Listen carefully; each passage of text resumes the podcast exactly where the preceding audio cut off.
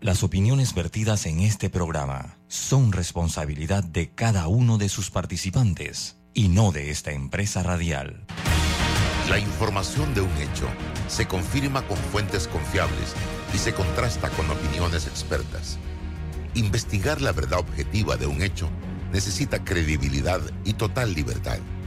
Con entrevistas que impacten, un análisis que profundice y en medio de noticias, rumores y glosas, encontraremos la verdad.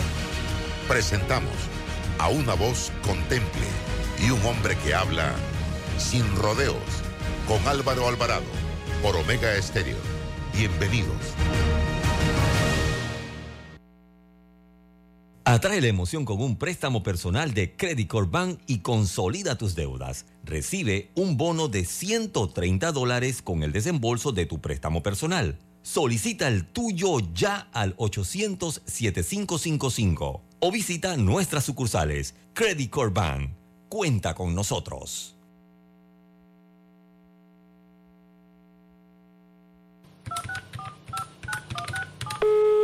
Aló, me habla de Hobsa. Sí, yo lo que necesito es un techo, pero bien económico. El combustible está alto, todo está subiendo. Deme alguna alternativa. No se preocupe, señor Pérez. Nosotros somos los fabricantes de Super C.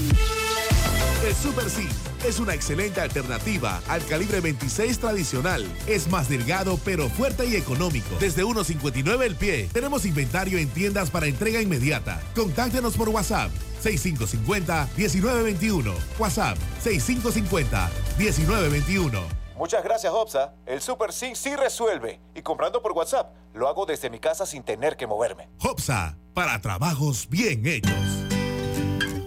Llegó el momento de celebrar, sentir el calor de familia. Hasta acá huele el arroz con coco que hace mi abuela. La tradición que nos une. Arrozísimo, arrozísimo. Te feliz Navidad y un venturoso Año Nuevo. ¿Quieres quedar a la altura con tu familia, tus amigos, tu pareja, tu esposo, tus hijos? Prueba 1820, un café 100% de altura. Para que la veas graduarse, respeta los límites de velocidad. Para que la veas casarse, no tomes bebidas alcohólicas si vas a conducir. Para que conozcas a tus nietos, no chates mientras manejas. Respeta las normas de tránsito. Este es un mensaje de la Alianza Estratégica en Seguridad Vial y la Autoridad del Tránsito y Transporte Terrestre. Unidos lo hacemos. El verano ya está por llegar y con ello se llegan los planeados paseos en familia.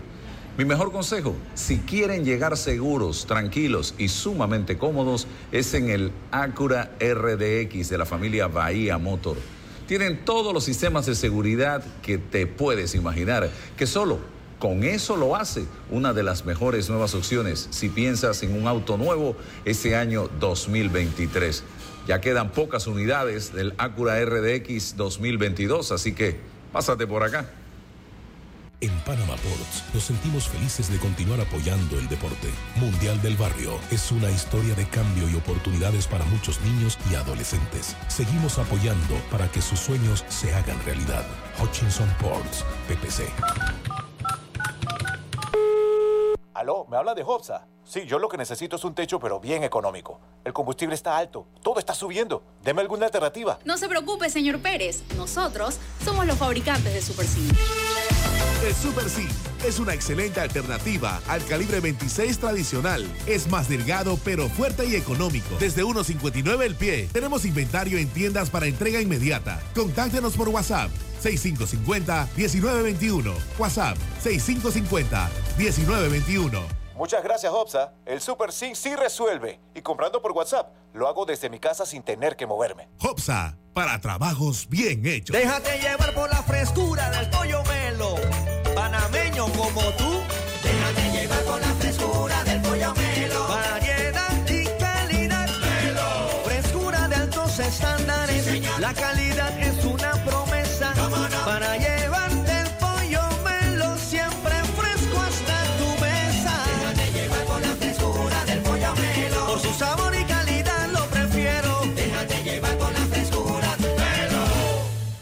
Hace 25 años llegó Más Móvil, la señal que el país esperaba para avanzar con las últimas tecnologías.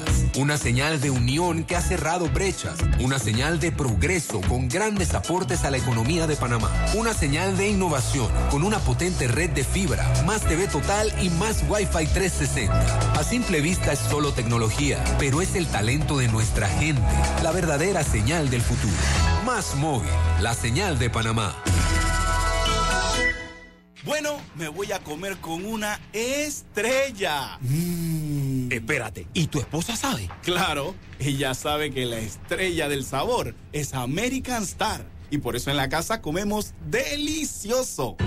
American Star, el tasajo, jamón, chorizos y embutidos más suaves, económicos y con el sabor que le gusta a todos. ¡Oh! ¿Me invitas a conocer esa estrella? Busca la estrella roja y azul American Star, la estrella de tu cocina.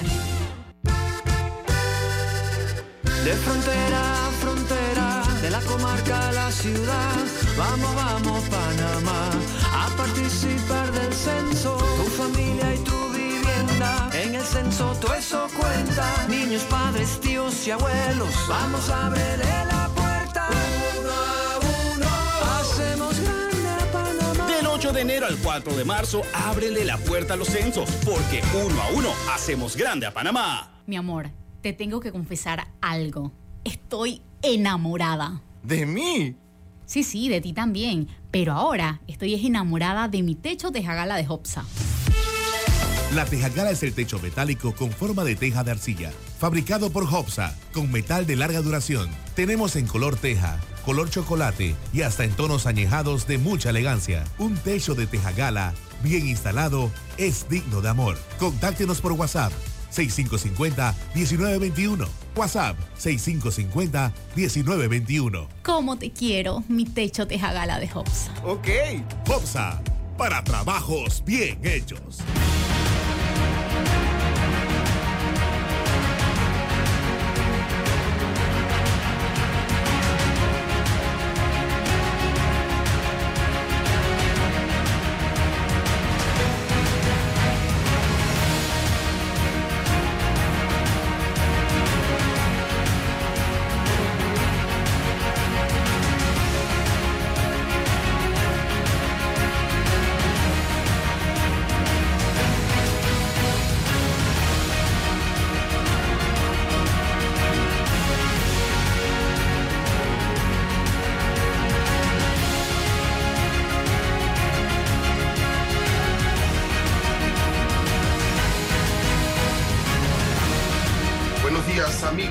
Amigas de este programa Sin Rodeos. Hoy jueves 19 de enero del 2023 los saluda su amigo César Ruilova. Estamos esperando que se conecte el director de este programa, don Álvaro Alvarado. Seguro que eh, ya está conectándose. Vamos a iniciar con ustedes la conversación. Acaba de llegar don Álvaro. Don Álvaro, bienvenido, buenos días.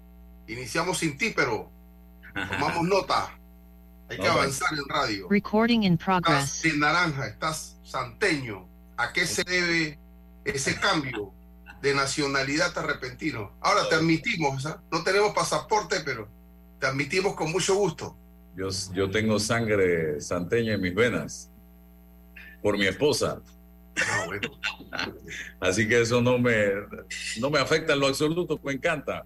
Está bien complementado, está bien complementado. Sí, sí, sí, yo más que yo más que Herrerano me, me declaro azuerense. Ya, muy bien. Bueno, ahí está la historia del señor Azuero, ¿no? Así es. Después podemos eh, contarla. no. Pero bueno, eh, interesante, por ahí va a estar el señor Daniel Brea, eh, Norlis. Me avisa cuando lo tengamos. Eh, lo habíamos programado para hoy. Si lo tiene, dele la bienvenida inmediatamente. Él es el presidente del Partido Popular y más adelante vamos a tener a Pedro Miguel González, don César, exsecretario general del Partido eh, Revolucionario Democrático y quien se activa a través de un movimiento político a lo interno en aras de lo que él denomina el rescate del Partido eh, Revolucionario Democrático. Pero vamos inmediatamente con Daniel Brea, eh, presidente del Partido Popular que está con nosotros en esta oportunidad para eh, compartirnos un poco eh, su visión de la situación que vive el país en este momento. Y voy a conectarme ya acá en Instagram, también eh, un poco retrasado, algunas diligencias tempraneras que tenía que hacer, porque estamos en todo esto de la mudanza del restaurante. Nos vamos pronto hacia un nuevo local ubicado aquí a 400 metros en la plaza 770. Eh, aquí mismo en Costa del Este, frente al Banco General, vamos a estar ubicados allí, eh, mejor ubicados, con eh, unas instalaciones mucho más cómodas para ustedes y con cosas diferentes. Esa inauguración debe ser apoteósica. Yo no quiero ni saber quiénes son los artistas invitados, pero Oh. bueno, creo que yo voy a estar ahí, ¿no? Ah, ah. Ya, ya. y- Pero- Bueno, le damos la bienvenida, don Daniel. Encienda la cámara, por favor, si no es mucha molestia, queremos verle la cara. Y ya el micrófono creo que lo tiene encendido también el amigo y presidente del Partido Popular. ¿Está allí, señor Daniel? Bien. Daniel Brea, por favor. Encienda la cámara y eh, parece que estamos teniendo problemas eh, con el señor Brea eh, y la conexión. Desconéctese y conéctese nuevamente, señor Brea, por favor, a ver si podemos, porque tenemos... Ahora sí, ahí está. La- ahora- ahora- ah, está por acá ahora, en otra... eh, ok, ya lo tenemos acá. Bienvenido, señor Brea. Gracias por estar aquí con nosotros. La visión suya del país en este momento, la visión del Partido Popular. Bienvenido.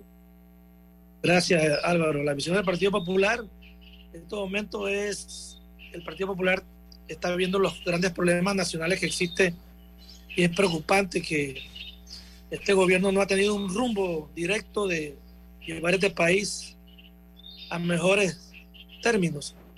Y bueno, se, y entonces el Partido Popular está unido e enfocándose en siempre las mejores opciones para que el partido eh, se vuelva a enrumbar con mejores senderos. ¿Cómo están las cosas dentro del colectivo? ¿Hubo problemas, hubo diferencias, incluso eh, corrientes que pretendían sacar a Daniel Brea de la dirección del partido en un momento determinado y esto conllevó a recursos ante el Tribunal Electoral incluso? ¿Cuál es la situación en este momento? Bueno, como en toda organización, Álvaro, usted mejor que yo lo sabe, eh, hay diferencias. Hasta en el Vaticano, cuando van a coger el Papa y no hay banderita blanca, ahí es eh, pura política y inteligencia y, ponerse de acuerdo. Aquí en el Partido Popular estamos unidos, estamos en- haciendo lo mejor que podamos para buscar a esos candidatos que puedan llevar un mejor futuro a Panamá en los cuatro puestos de elección popular. El Partido Popular, eh, si se mantenían esas diferencias, no llegábamos a, Puerto Seguro, pero hemos co- acordado de seguir y seguiremos hasta el 2025, que es mi periodo que culmina. Si Dios lo permite, ¿no? Si Dios lo permite. Ok. Ayer fue noticia una entrevista suya en el marco de la posibilidad de la postulación de Martín Torrijos como candidato a la presidencia de la República por parte del Partido Popular. Se está hablando, por otro lado, de una primaria a lo interno del PRD donde Martín Torrijos pudiera ser uno de los candidatos. Eso es algo que no es oficial todavía, ya que hemos visto a Martín Torrijos con mucha reserva eh, todavía en cuanto a este tema. Eh, ¿qué, qué, qué nos puede decir Daniel Brea al respecto? Y nosotros, nosotros como presidente del Partido Popular y dirigencias nacionales, como secretario general, vicepresidente, nos hemos reunido con todos los escenarios. Nos hemos reunido con eh, los posibles, posibles candidatos a libre postulación, el candidato que está recogiendo firma. Nos hemos reunido con el, con el presidente Ricardo Martinelli, con el presidente Martín Torrijos, nos, hemos, nos estuvimos reuniendo con el presidente Ernesto Pérez Valladares, nos estamos reuniendo con todas las fuerzas políticas, eh, también nos estamos reuniendo con eh, Rómulo Rux, Blandón, Toto Álvarez, José Muñoz. Entonces, eh, antes de ayer almorzamos con Rómulo Rux, almorzamos, estaba Blandón, estaba Toto Álvarez y estaba Pepe Muñoz, mi persona, el secretario general del Partido Popular. El Partido Popular está viendo la mejor opción para Panamá, que alguien que tenga capacidad y voluntad. Y por eso el Partido Popular no es escatimado en ver los diferentes escenarios que hay ahorita. Y no sabemos también, hay escenarios de personas dentro del colectivo interesadas en poder en llevar la bandera del Partido Popular, que es otra opción que tenemos. Que alguien del Partido Popular enarbolezca esa bandera que durante estos 62 años, a, a pesar que no hemos estado en la cabeza del gobierno, hemos aportado mucho a esta nación. ¿Dónde queda Martín Torrijos en todo esto? Como le dije, estamos hablando con todos, hemos hablado con todos, con Martín también se ha hablado, se ha hablado con el presidente Martín Elisa, con todas las... O sea, que Martín pudiera ser candidato del Partido Popular, igual pudiera ser Ricardo Martinelli candidato del Partido Popular. De, la, de lo que digan las bases del partido. El partido tiene, tiene un Congreso Nacional ordinario en el mes de, puede ser entre abril y mayo, para elegir el candidato que las bases del partido eh, quieran proponer. Ese es el último, último requisito que el partido... Pueden haber cuatro, cinco, diez candidatos, pero las bases del partido son las que deciden quiénes van a elegir a, ese, a, ese, a esa persona o la alianza que, que formemos. Por eso es, pero si hemos conversado con todos y ahorita no hay una decisión tomada, nada está descartado de ninguno con las personas que hemos, que hemos conversado. Hay personas que están de acuerdo, que no están de acuerdo con el presidente Martinelli, otros que sí, que quieren todo, eh, todo tiene sus, sus, sus, todos con las personas que uno habla y dentro del partido tienen su a favor y en contra, y como todo, ¿no? Como todo. César. Sí. Eh, Álvaro, bueno, reiteramos los buenos días a todos. Don Daniel, buenos días. Eh, buenos días. Sí. Lo que, lo que quizás en política, si alguien dice es el arte de lo posible, hay que conversar con todos, hay que mm, ser muy amplio pero, pero desde la perspectiva del partido, o sea, desde, lo que el, desde la visión política del partido, eh, entendiendo que usted traduce eh, la intención de las bases, por, por dónde es, porque si se habla con todo es que quizás no hay una decisión o, o una orientación clara de, de, del camino. Yo no puedo pensar que hablo con Martinelli y hablo con Blandón, do, dos corrientes totalmente equidistante del escenario político. Eh, si criticamos hoy a la gestión del partido PRD, entonces, ¿cómo es que nos sentamos con Martín Torrijos o con Pérez Valladares? Eh, entonces, quizás un poco la confusión, entendiendo que la política es para conversar, pero ¿cuál es la plataforma del, del PP en función de la lectura que hace? Y, y así voy preliminarmente restringiendo las conversaciones. Sí, yo, yo coincido contigo, César, en el hecho de que si había un partido en este país con una línea en su momento ideológica clara, fue el Partido Demócrata Cristiano, que es lo que hoy es el Partido Popular. Eh, sin embargo, al escuchar al señor Daniel Brea decir, hablamos con todos, a ver qué es lo que más le conviene a Panamá, me desenfoca porque mmm, ¿dónde queda la línea eh, política ideológica del Partido Popular que debiera ser una especie de, aquí en temas de culinarios hablamos de un colador para definir qué es lo que más me conviene, qué, qué va en el camino de nuestra línea política e ideológica y qué es lo que no va. Entonces quiere decir que ustedes igual pudieran sentarse mañana si el si la, la la, el colectivo, las mayorías deciden, pudieran ir a gobernar con Martinelli, que pudieran ir a gobernar con Rómulo, que pudieran ir a gobernar con Lombana, que pudieran ir a gobernar con el PRD. Sí, mire, creo que ustedes mismos han hecho la pregunta y se la han contestado. El Partido Popular mantiene esa ideología humanista, el, el Partido Popular mantiene esa doctrina social cristiana. El Partido Popular es el único partido que se ha mantenido transparente. Y en esa misma línea, el Partido Popular tiene que escoger a la mejor persona que pueda llevar a Panamá adelante. Hemos conversado con personas de libre postulación, con el, el doctor Paco Carreira, se ha conversado con Eduardo Quiroz.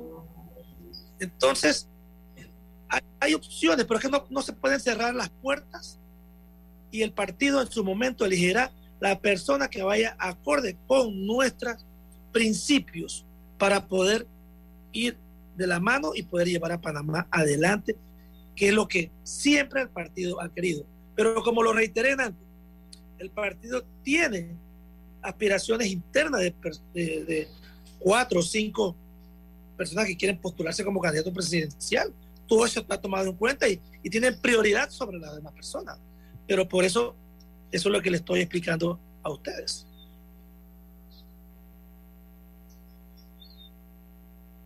Señor Brea, el debate político ha quedado reducido en este país. Hoy no se debate políticamente sobre temas nacionales, debates acompañados de propuestas. Aquí estamos frente a graves problemas en el caso de la Caja de Seguro Social, el caso de la minera, y no vemos el debate interno de los partidos políticos eh, para enfrentar esto y para decirle al país, esta es nuestra propuesta, esta es primero nuestra visión y esta es nuestra propuesta para solucionar este problema. ¿Qué está pasando internamente en los partidos políticos? Pues nosotros como Partido Popular eh, tenemos, para empezar, tenemos un representante en el diálogo por la Caja de Seguro Social, el doctor Javier López. Él nos ha explicado muy bien y nosotros hemos dicho en, en los medios la problemática que tiene el Seguro Social es que es, no tiene plata y hay una mala administración. Hay que fomentar el empleo informal que se, que se vuelva formal. No podemos dejar una empresa minera que se pierdan 39 mil empleos, eh, tanto directo como indirecto. Y necesitamos mantener que el país tenga mejor, atraer inversiones. Eh, hay un ambiente para poder que haya inversiones eh, eh, del exterior e inversiones nacionales. Así que el partido en esos tres temas ha ahondado y se ha, y se ha, y se ha dicho a la, a la FA del país qué es lo que pensamos nosotros. Claro que el gobierno no se ha ejecutado como a, al inicio esperábamos y tenemos el despeñadero que tenemos, el despeñadero económico y al futuro vendrán otras otras cosas más graves como el, el, el, endeudamiento que no va a ser de repente hasta poder pagar porque no somos un país tan rico como esa deuda actual que tenemos. César. Sí, eh, eh, presidente Brea, eh, hay pues siempre una retórica para la defensa de la democracia, eh, pero la gente se le está encuestando y le está preguntando si este sistema llamado demo, democrático, esta fórmula que nosotros tenemos, está funcionando para resolver los problemas más, fundamentales de su vida. ¿qué, qué, cuál es la visión para fortalecer la democracia? ¿Qué, qué debemos hacer si, si, si solo hace 30 años nos hemos abocado a cada cinco años cambiar el código electoral, hablar sobre fórmulas, ecuaciones de mmm, cociente, medio cociente y todo aquello, pero la, verdadera democracia, la que llega a la gente, la que le resuelve los problemas a la gente, que, qué hacer con ello, qué, qué, cambios institucionales profundos debiésemos hacer, qué, qué ve el Partido Popular respecto a, a un modelo democrático, pero, pero fortalecido y que, y, que, y que, hombre, que logre, no con subsidios, sino que genere oportunidades reales a nuestro pueblo, a nuestro pueblo que ha sido sometido a un proceso de desigualdad, a falta de oportunidad. ¿Qué, visión política hay sobre este, este asunto? En base a lo que usted ha dicho, la, el, el, la mala implementación de la justicia en Panamá hace que toda la sociedad, que todos los el panorama social se vuelva la palabra que está de moda, que se vuelva corrupción. El, el sistema judicial no está, la gente percibe que no se hacen las cosas bien y por eso la sociedad se ha ido como corrompiendo, porque pensamos que una cosa es así, el que el gobierno hace y todo el mundo está pensando que el gobierno está haciendo por detrás cualquier cosa. Pensamos que un gobierno va a ser honesto, como pensamos en un, unos quinquenios pasados, y siempre las personas llegan al final porque al, final hacen y deshacen de los gobiernos y no se le hace justicia. La base fundamental de esta sociedad es que se puede impartir una justicia bien correcta y honesta y no se esté eh, metiendo la política para poder dejar sin efecto este tema sobre la justicia. Y es prácticamente que el tema de la corrupción, que es el tema que hay que combatir y se debe llevar a alguien con esas características en el futuro de estas elecciones. Casualmente hay dos procesos en firme en este momento con llamamiento a juicio para este año 2023. Para una de esas personas con quien usted dice se reunió el Partido Popular y es el señor Ricardo Martinelli, eso es conocido por todos. Sí. Usted trae el tema de la justicia a colación. ¿Qué espera usted de estos procesos? Eh, el, el, voceros de, del señor Martinelli hablan y cuestionan y critican a la justicia. Hay quienes incluso defienden a este caballero y dicen que la justicia está vendida. ¿Usted coincide con esto? Eso depende del punto de vista donde, donde, usted, donde uno esté ubicado. La, la Corte Suprema, la justicia, se encargará en su debido momento de poder impartirla, ya sea favoreciendo al señor Martinelli, al presidente Martinelli, con respeto, porque así fue presidente, y impartiendo justicia, ya sea a favor o en contra de él. Pero la Corte es la que tiene que hacer su trabajo y que ojalá sea transparente y no esté metida los poderes económicos y políticos en, esta, en estas decisiones que el país necesita saber cuál es la verdad, porque siempre hay incertidumbre. Está la defensa, los acusan y nadie a las finales qué va a pasar con esto. Bueno, ¿algún mensaje final al, a los oyentes, eh, señor Brea? Bueno, el mensaje final es que tenemos que buscar la mejor opción que eh, para el 2024 con transparencia, que podamos evitar un poco el tema de la corrupción, el endeudamiento de este país, porque la imagen que tiene el gobierno actual es catastrófico. Entonces, no podemos seguir siempre permitiendo esto que jueguen con el erario público y siguiendo endeudamiento. Y esto encarece la vida de todos los panameños. Panamá un país lindo, hermoso, próspero, pequeño, pero próspero, pero si no tenemos unos buenos dirigentes, el país no va a salir adelante. Y te agradezco por la entrevista Álvaro y, y al compañero suyo. Gracias, señor Brea. Seguimos acá eh, en este su programa Sin Rodeos a través de Omega Estéreo. En breve vamos a tener acá a Pedro Miguel González, exsecretario general del Partido Revolucionario Democrático, eh, que ya debe estar conectándose en cuestión de segundos. Aquí está. Eh, César. Seguimos, seguimos como, como, como el Quijote, avanzando. ¿Sabes quién me vino a la mente en este momento? Con quien tuve la oportunidad de conversar eh, un par de veces, el doctor Ricardo Arias Calderón, presidente de el Partido Demócrata Cristiano y también fue dirigente de la socialdemocracia a nivel internacional.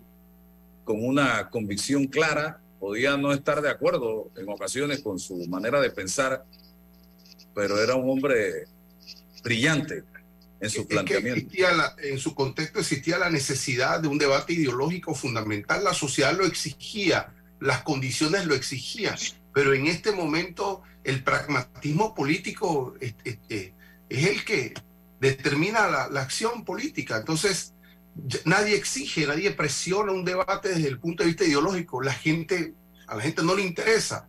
Eh, bueno, y, y lo, lo decimos, y, y Pedro lo puede confirmar. O sea, Fukuyama dice el fin de la historia porque la democracia liberal venció y no tiene que discutir con nadie.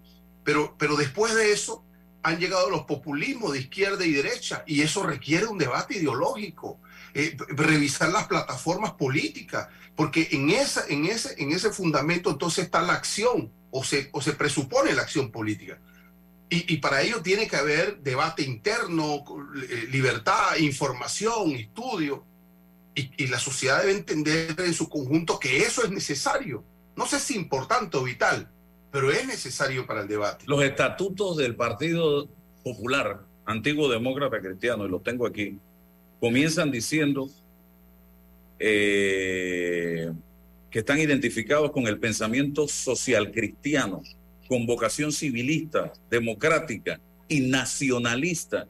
Su orientación y militancia se regirá por la plataforma doctrinaria e ideológica, el proyecto histórico, el programa político, los planes de gobierno, el presente estatuto, sus reglamentos y por los demás documentos legales emanados de sus organismos y sus autoridades conforme a la constitución política y a la legislación electoral vigente. Sea, hay doctrina, hay ideología, pero escrita en un papel. Y me dice el presidente del partido que ellos se está reuniendo con Raimundo y todo el mundo a ver eh, disculpa que baje el nivel, no sé si voy a bajar el nivel, pero, y, pasamos al modo fútbol. Yo no veo, o sea, han existido excepciones de jugadores del Real Madrid, de Barcelona pasarse allá. Es un escándalo nacional que un jugador insignia se pasa al otro partido. Yo no sé si Pedro nos podrá decir, bueno, el PRD está preparado para que los panameñistas, hablo de los jerarcas, pasen acá y, y que ellos pasen allá. Yo, a, a la gente, no sé si Hoy quizás con el pragmatismo pueda entender ese pase, ¿no? E ese cambio, pero debe ser justificado, explicado. Bueno, acá parece bueno. que hablar con todo es. Sí, a ver con cuál, con cuál me caso. Bien, Pedro, bienvenido. ¿Cómo ve la situación a lo interno del PRD esta semana?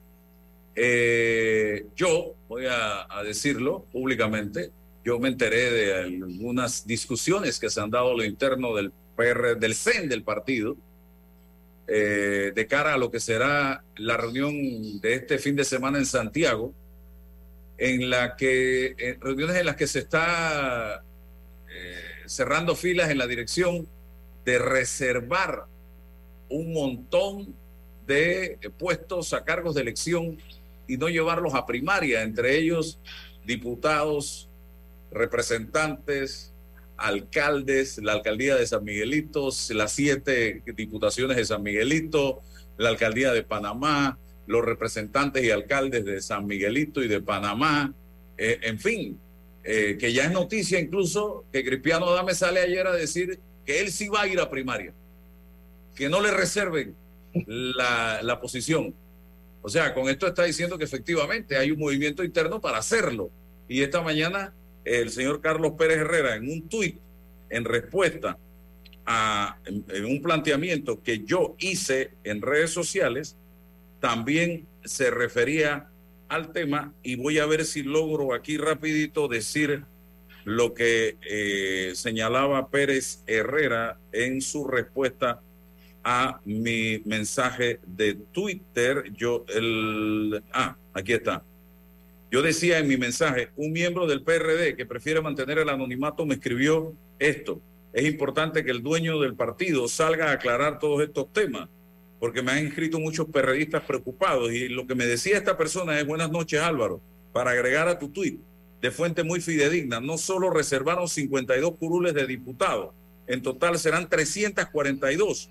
En el caso de San Miguelito se reservarán los representantes, diputados y alcaldes es decir, no habrá primarias en San Miguelito. Y el señor Pérez Herrera dice que desde que recuerdo 2004 a la fecha, en el tema de representantes, solo un, no, uno ha perdido la primaria en Ciudad Capital. Es un desgaste que no ayuda a la unidad del partido. Sin embargo, estamos dispuestos a ir a primarias u otra manera que lo establece el estatuto del partido. Yo le pregunto, ¿significa esto, señor Pérez Herrera, que están reservando posiciones para diputados, alcaldes y representantes en todo el país? Él contesta, no he visto que se haya reservado para alcalde o representante ni para candidato a presidente. Mire, está exceptuando diputado. Se va a hacer primaria en todos lados, pero creo factible lo que se está haciendo porque tenemos demasiado desgaste en primarias por el gusto. Las primarias, varias anteriores, son mi sustento. Yo le pregunto, entonces usted es partidario de eliminar las primarias en los partidos políticos? Dice, no, las primarias deben ser modificadas para evitar tanto desgaste. Prefiero primarias que se hagan con los delegados del partido en el PRD porque no hay sustento político para hacer ese desgaste político y económico que finalmente el resultado es el mismo. Primaria es democracia y el partido se llama Revolucionario Democrático. No podemos hacer primarias a nuestro antojo. O hay primarias o no hay primarias. Adelante, don Pedro. Esa es mi manera de pensar. Puedo estar equivocado. Sí. Bueno, eh, en primer lugar te agradezco pues la, la entrevista y saludos también al, amigo Ruilova. Mira, y a toda la, la audiencia. No, debo aclararte, este domingo no se va a aprobar una resolución en ese sentido. Este domingo lo que se va a aprobar es una resolución que es para lo que el directorio tiene competencia, para adecuar el estatuto a las últimas reformas electorales. Esto es algo que regularmente se hace, eh, se dicta una norma en el código electoral cuando se modifica, se reforma, para que cada partido no tenga que convocar convenciones o eh, congresos, en el caso del PRD. Entonces se faculta al directorio nacional para hacer adecuaciones a la ley electoral. O sea, nada tiene que ver el tema de las reservas o de las exclusiones de primaria con lo que va a hacer el directorio. Lo que yo he pedido eh, públicamente es que el Comité Ejecutivo Nacional del partido, que sí está discutiendo el tema de las reservas, porque es el Comité Ejecutivo Nacional del partido el que tiene la competencia para convocar a las elecciones primarias en base a lo que establece el artículo 33 del estatuto, haciendo, si fuera el caso, las excepciones que considere por razones de alianza subrayo, por razones de alianza. La información que ha trascendido y que bueno, se corrobora con el intercambio de tweets que tuviste con Carlos Pérez y se corrobora también con los planteamientos de algunos diputados del día de ayer públicamente, incluyendo al presidente de la, de la Asamblea, es que en efecto eh, se está pretendiendo, no por razones de alianza, sino para burlar la obligatoriedad que exige el estatuto del partido desde el año 95 eh, de elecciones primarias para los actuales diputados, para alcaldes y para representantes actuales. Eh, eh, eso es lo que se está pretendiendo. Y de manera subrepticia, por decirlo de alguna manera, cuando se discutió el código, aprobaron este artículo 355, eh, en el que eh, se plantea que cuando un partido postula sus candidatos a diputado, alcalde o representante mediante primaria, pero que ese partido además tiene la facultad de hacer excepciones, estas no superarán el 40%. ¿Qué han hecho estos señores? Ellos multiplicaron los casi 860 cargos que tiene el partido para elegir entre representantes, alcaldes y diputados lo multiplicaron por punto cuatro, es decir, el 40%, y les da una cifra de 342, 344, lo que ellos están pretendiendo realmente. Por ejemplo,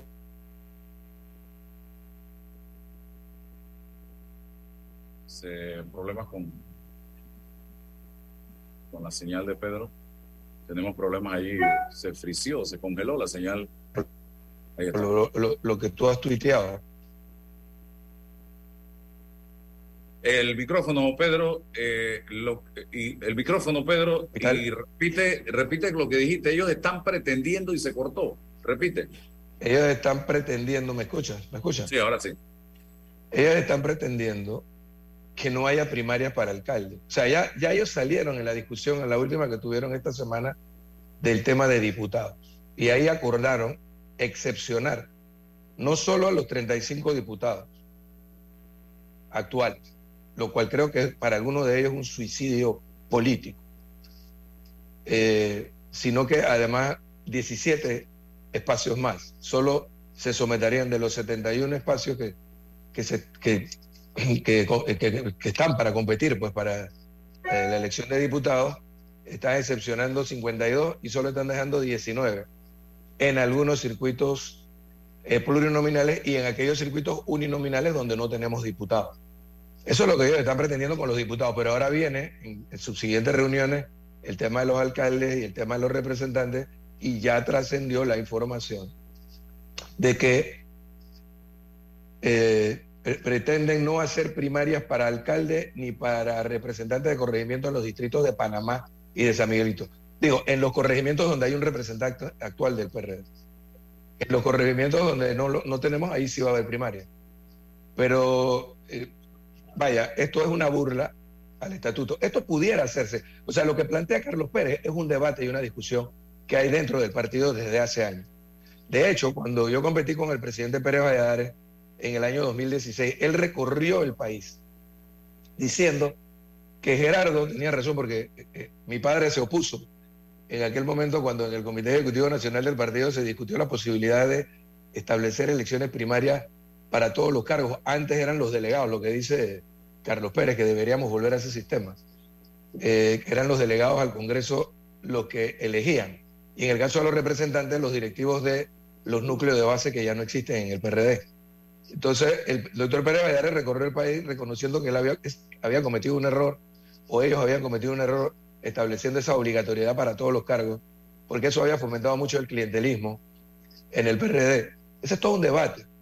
Pero para cambiar esa norma, para cambiar el paradigma, el patrón, debe haber un debate en las instancias de dirección del partido y es el Congreso Nacional del Partido el que debe decir. Y para eso se requiere un liderazgo, un liderazgo institucional fuerte, que no existe en este momento. ¿Cuántos delegados son en el PRD? Por, son 4.200. Por eso ellos se fueron a la ley electoral e hicieron, replicaron, encabezados sin duda por Benicio Robinson. Ellos, mira, nosotros habíamos hecho, establecido unas normas cuando Michel y Pachi dirigían el partido, yo era parte de esa dirección política. Hicimos un congreso extraordinario en febrero del 2011 en oposición, cuando Martinelli nos tenía arrinconados, nos había comprado nueve diputados, nos compró representantes, alcaldes. Bueno, tú te recuerdas toda esa, esa eh, la piratería política que se dio en el gobierno de Martinelli a través de, ofrecimientos millonarios de partidas y todo lo demás. Bueno, nosotros hicimos un congreso extraordinario y establecimos una serie de normas. ¿Qué hizo la ola azul cuando ganó? Y en el caso de la Asamblea liderizada por Benicio, que lo han replicado ahora de manera disimulada, a escondida prácticamente, en la ley electoral. Ellos se fueron a la ley electoral y así hicieron en el 2012 inaplicables esos artículos del estatuto, que eran los que pretendían diferenciar el liderazgo partidario o institucional del partido de, del electoral o del gubernamental, bueno, y otro, otro, una serie de reformas.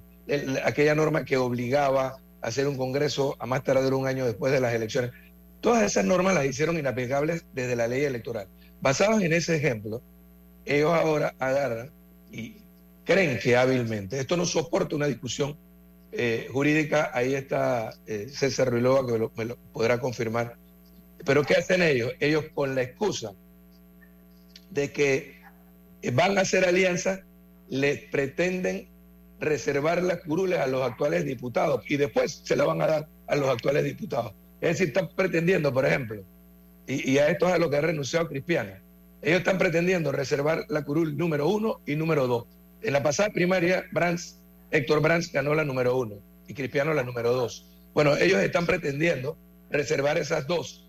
O sea, es para alianzas, no es para alianza. Es para burlar lo que establece el estatuto del partido. Entonces, ¿cuándo lo van a hacer? Según la información que tengo. El último día que establece la ley electoral o el decreto que reglamenta la ley electoral eh, para hacerlo entiendo es el 7 de febrero. Las postulaciones inician el 27 de febrero.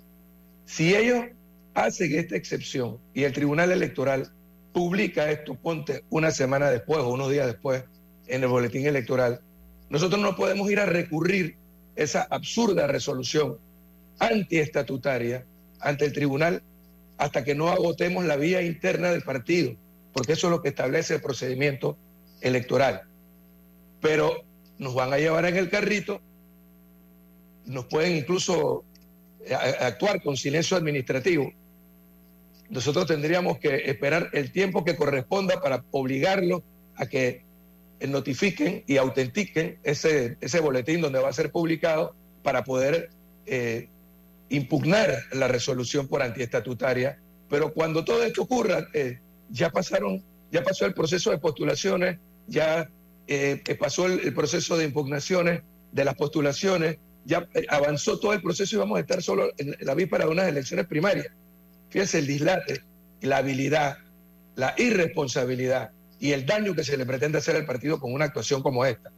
Y, y por eso yo salté, apenas me enteré, a dar algunas declaraciones y lo reitero ahora. Yo creo que ellos deben reconsiderar lo que están pretendiendo, porque el daño que le van a hacer al partido es inconmensurable y va a generar un efecto contrario a lo que ellos esperan. Mira, la fortaleza nuestra, los que los vamos a enfrentar en las primarias para derrotar a su precandidato presidencial el 11 de junio, es el descontento que hay en el partido.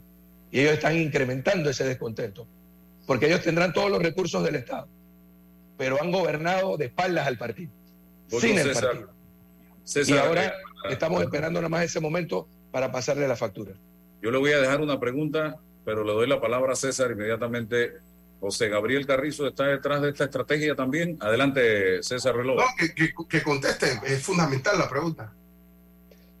Mira, esta es una persona de poca militancia y de poca experiencia en el partido. Ni él ni el presidente Cortizo eh, ven este tipo de detalles. Ellos se dejan orientar.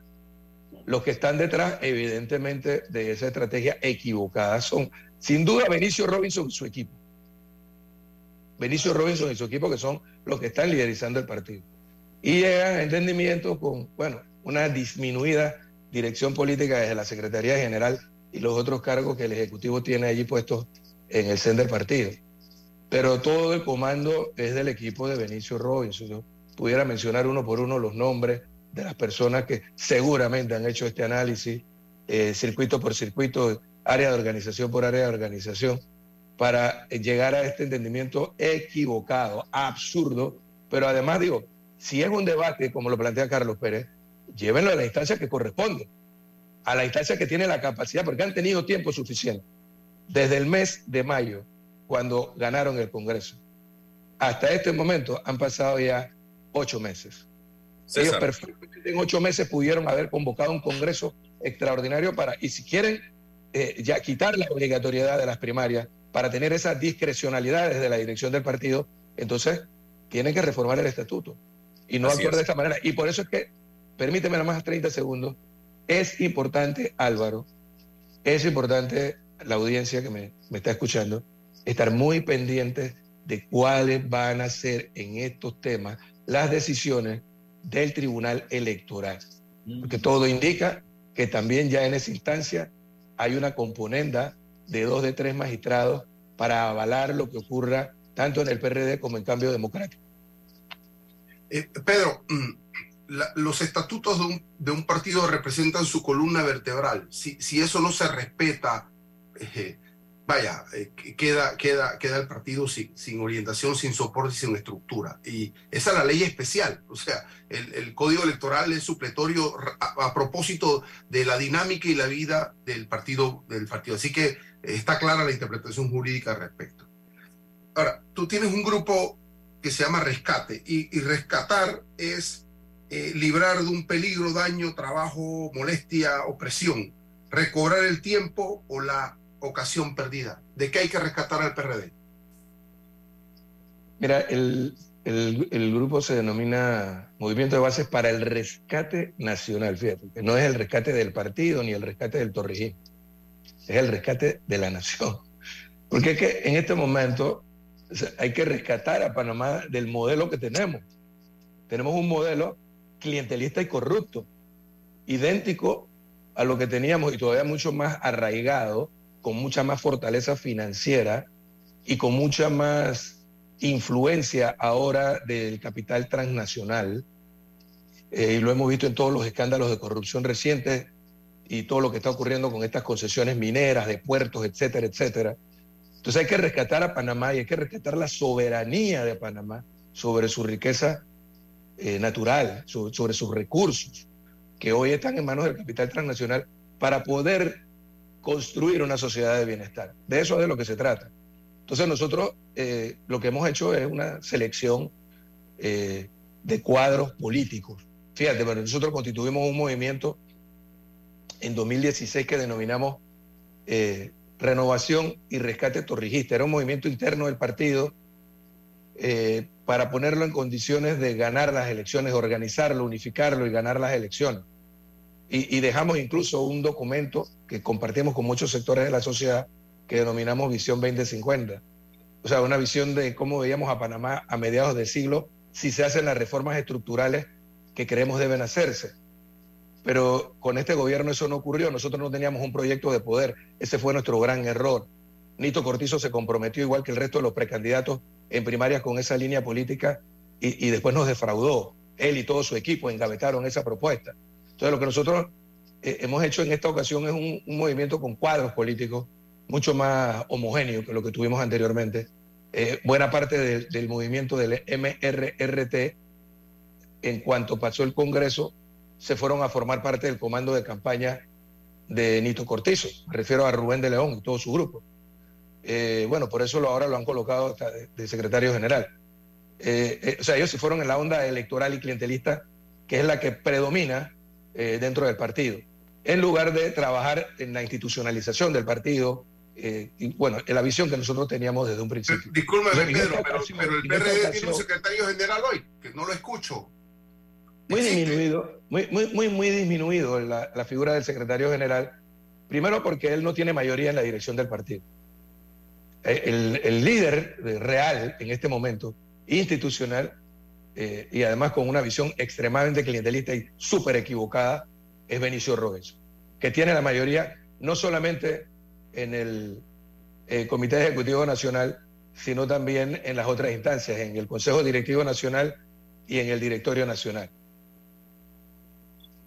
Pero, y, además, eh, un liderazgo clientelista fortalecido durante más de tres años, casi cuatro años, eh, por este gobierno. Es decir, eh, Nito Cortizo y José Gabriel Carrizo, que son los que liderizan el gobierno, en lugar de dejarse apoyar desde las estructuras del partido, en lugar de fortalecer la corriente institucional del partido, ellos decidieron aliarse con el sector más atrasado y clientelista, el que lideriza el diputado Benicio Robinson, lo fortalecieron, después equivocadamente se pelearon, surgió una supuesta resistencia que no fue tal, ya viste que casi todos ellos, con excepción del presidente de la Asamblea y de otro diputado más, todos los de la supuesta resistencia ahora forman parte de esa mayoría que comanda Benicio Robinson, de la cual el secretario general no es más que un apéndice.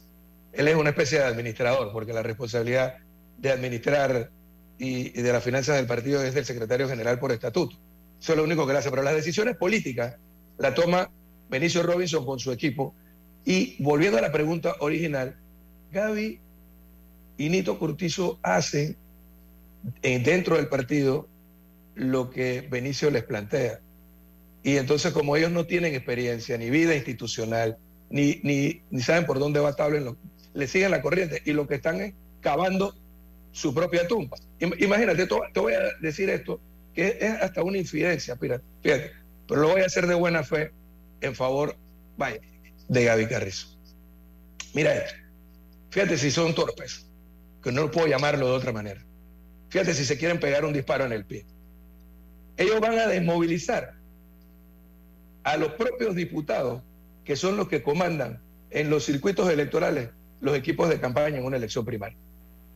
Porque todos esos excepcionados, sobre todo los de los plurinominales, que no van a tener que dar, se, eh, de brazos cruzados, que ahorrando dinero, y lo que van a estar, por eso que te decía que también eh, eh, va en, eh, en contra del interés del propio diputado que se quiere reelegir, porque ellos se van a quedar en su casa o, o van a trabajar a media máquina cuando debieran estar eh, activos tratando de salvar su pellejo, revalidando su liderazgo, eh, recorriendo nuevamente sus circuitos electorales, pero mientras que ellos no lo hacen, entonces otros en los plurinominales, dirigentes del partido sí lo van a hacer por esas curules.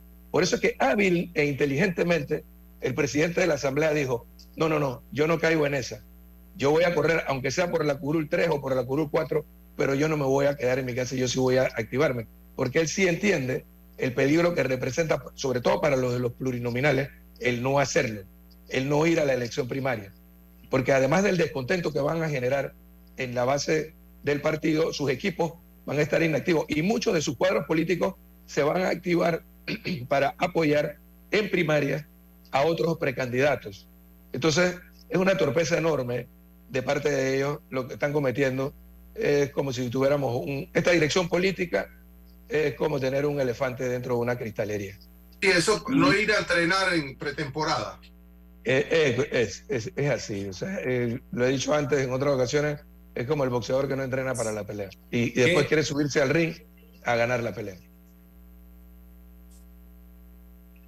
Bien, futuro el Partido Revolucionario Democrático, sin, si vamos al análisis real, no, no pareciera tener opciones de triunfo si nos vamos a la historia.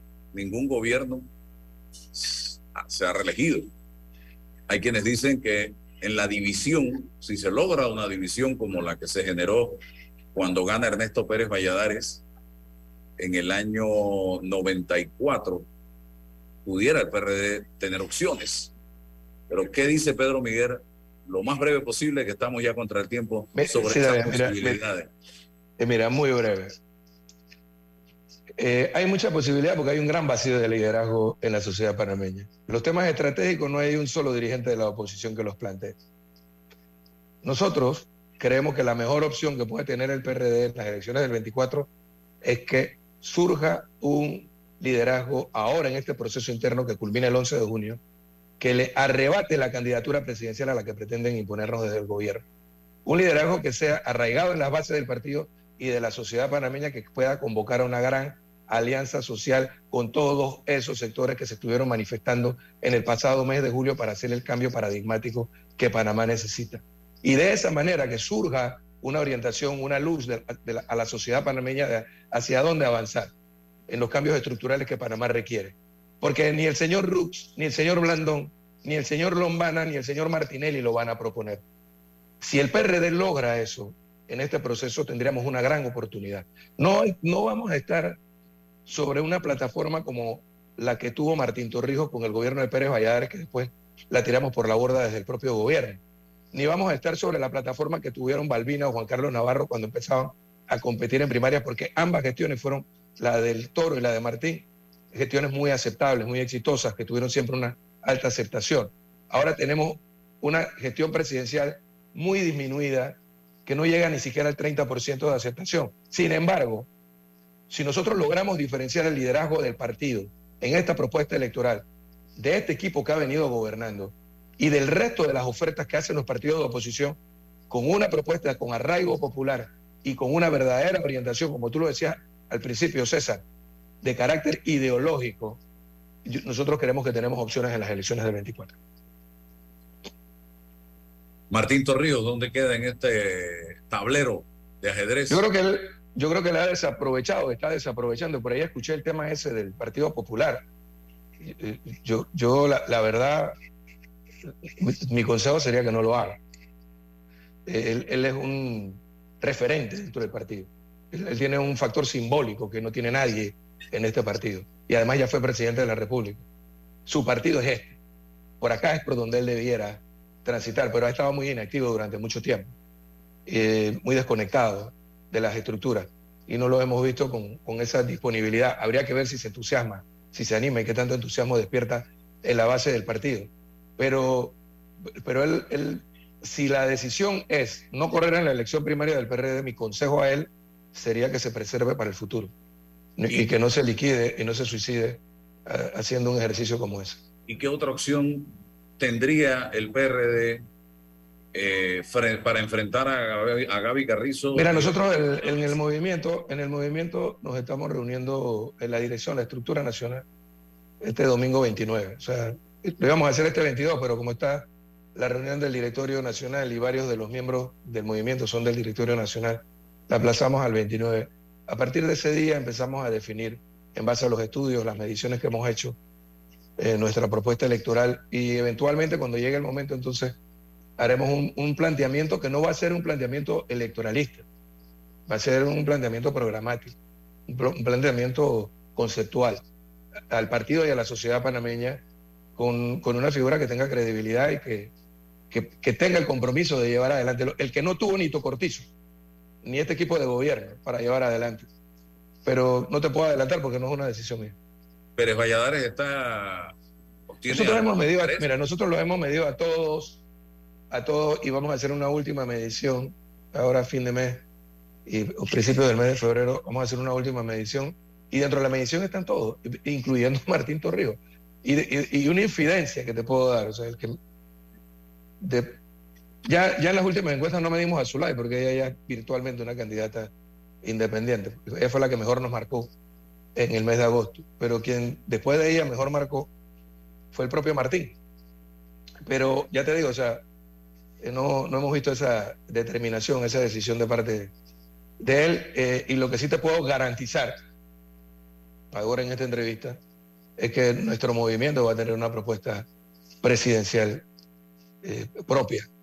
Si pudiéramos estar pensando en una competencia de al menos tres precandidatos presidenciales, eh, eh, el vicepresidente de la República, el presidente de la Asamblea, si en efecto toma la decisión final de, presentarse y la que nuestro movimiento va a presentar. Bueno, gracias, don Pedro Miguel González. Gracias a ti, Álvaro. Y gracias. Esta entrevista va a quedar en redes sociales, ¿ah? en el canal de YouTube, en Instagram, en Twitter, en Facebook, para que puedan verla nuevamente, porque sé que va a generar importantes reacciones. Hasta mañana, amigos. Saludos. La información de un hecho se confirma con fuentes confiables y se contrasta con opiniones expertas.